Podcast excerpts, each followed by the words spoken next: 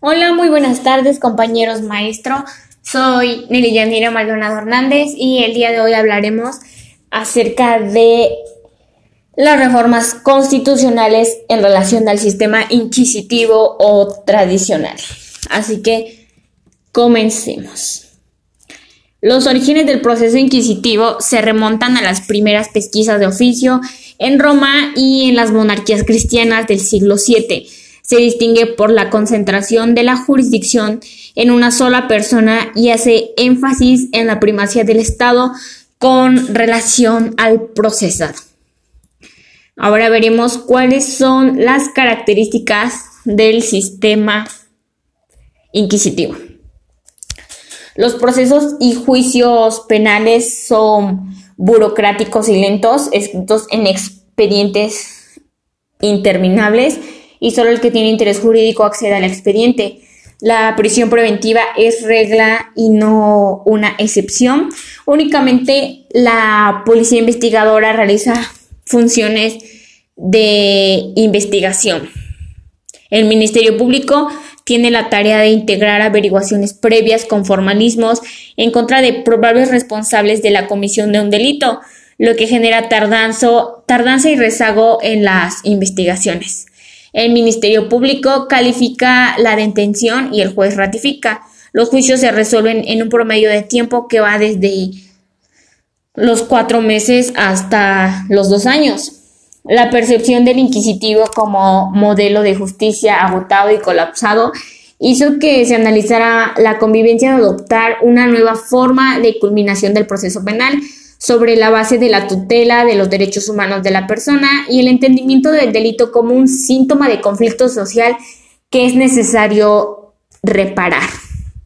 Con el decreto publicado el 18 de junio del 2008 en el Diario Oficial de la Federación que busca armonizar las exigencias de disminuir la percepción de inseguridad pública y garantizar la tutela de los derechos del procesado.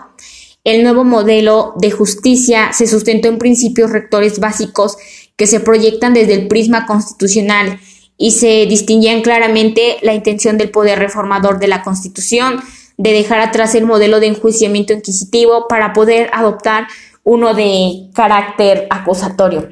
Ahora bien, este sistema acusatorio se fortalecerá en el sistema de nacional seguridad, de seguridad pública con la obligación de los municipios, estados y la federación de coordinarse para mejorar y perseguir la delincuencia. Se establecerán reglas compartidas por los tres órdenes de gobierno para la selección de ingreso, formación, permanencia, evaluación, reconocimiento y certificación del personal de todas las instituciones, policías, Ministerio Público y peritos. La certificación obligatoria permitirá establecer requisitos mínimos de capacitación y calidad para ser policía representante del Ministerio Público o perito. ¿Qué se reforma? Se reforman 10 artículos de la Constitución Política de los Estados Unidos Mexicanos, 7 artículos en materia penal que van del 16 al 22, uno sobre facultades del Congreso de la Unión, artículo 73, uno sobre desarrollo municipal, artículo 115 y uno en materia laboral. Artículo 123. ¿Por qué se reforma? Para la mayoría de los mexicanos, el problema más importante del país es la seguridad pública. La gran mayoría no confía en los policías municipales, estatales ni federales. Menos de 5 de cada 10 delitos son perseguidos y castigados. Tampoco se confía en los jueces estatales ni federales. Los acusados, aun los que no son delincuentes peligrosos, deben enfrentar el juicio en la cárcel o cuando el delito no es considerado grave, pagar por fianzas para enfrentarlo en libertad. Con mucha frecuencia, las personas acusadas no pueden pagar la fianza por una situación social. Ahora bien, el sistema acusatorio, características, principios e implementación. Características. Es acusatorio porque existen dos partes que intervienen en el juicio, una que acusa, otra que defiende. Presunción de inocencia oral, porque el juicio se realiza mediante un debate oral frente a un juez que debe estar siempre presente. La prisión preventiva solo se utilizará de manera excepcional.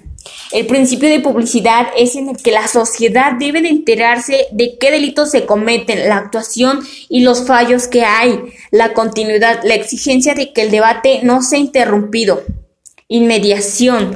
La inmediación es en la relación directa en el que debate el juez de control y el del enjuiciamiento.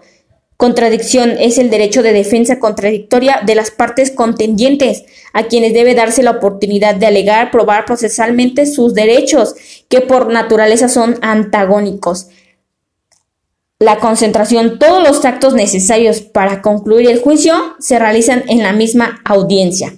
Igualdad implica identidad de oportunidades para las partes a fin de equilibrar el proceso así como identidad en la aplicación de la ley, garantizando la certeza en la aplicación del derecho. La presunción de inocencia, a que se presuma su inocencia mientras no se declare su responsabilidad mediante una sentencia emitida por el juez. El sistema de justicia penal se conforma de dos estructuras, normativa o legislativa. Está integrada por leyes penales y, son y estas establecen conductas antijurídicas. Y la operativa, que está integrada por la actuación de las instituciones de justicia, y esto es jueces, agentes, Ministerio Público y defensa. Así que, como conclusión de esto, de este tema, tenemos lo siguiente. Con motivo de las reformas constitucionales primero en materia penal y posterior en materia de derechos humanos, el sistema de justicia penal mexicano se ha transformado desde sus cimientos. Las raíces inquisitivas han sido arrancadas. El cambio como modelo debe estar acompañado de una nueva forma de hacer las cosas, una que haga eficiente la administración de justicia y el Consejo de la Judicatura Federal esté llamado a ser un protagonista importante en este cambio rompiendo paradigmas y derrumbando conceptos. Bueno, eso es todo. Muchas gracias por sintonizar este podcast. Que tengan una excelente tarde.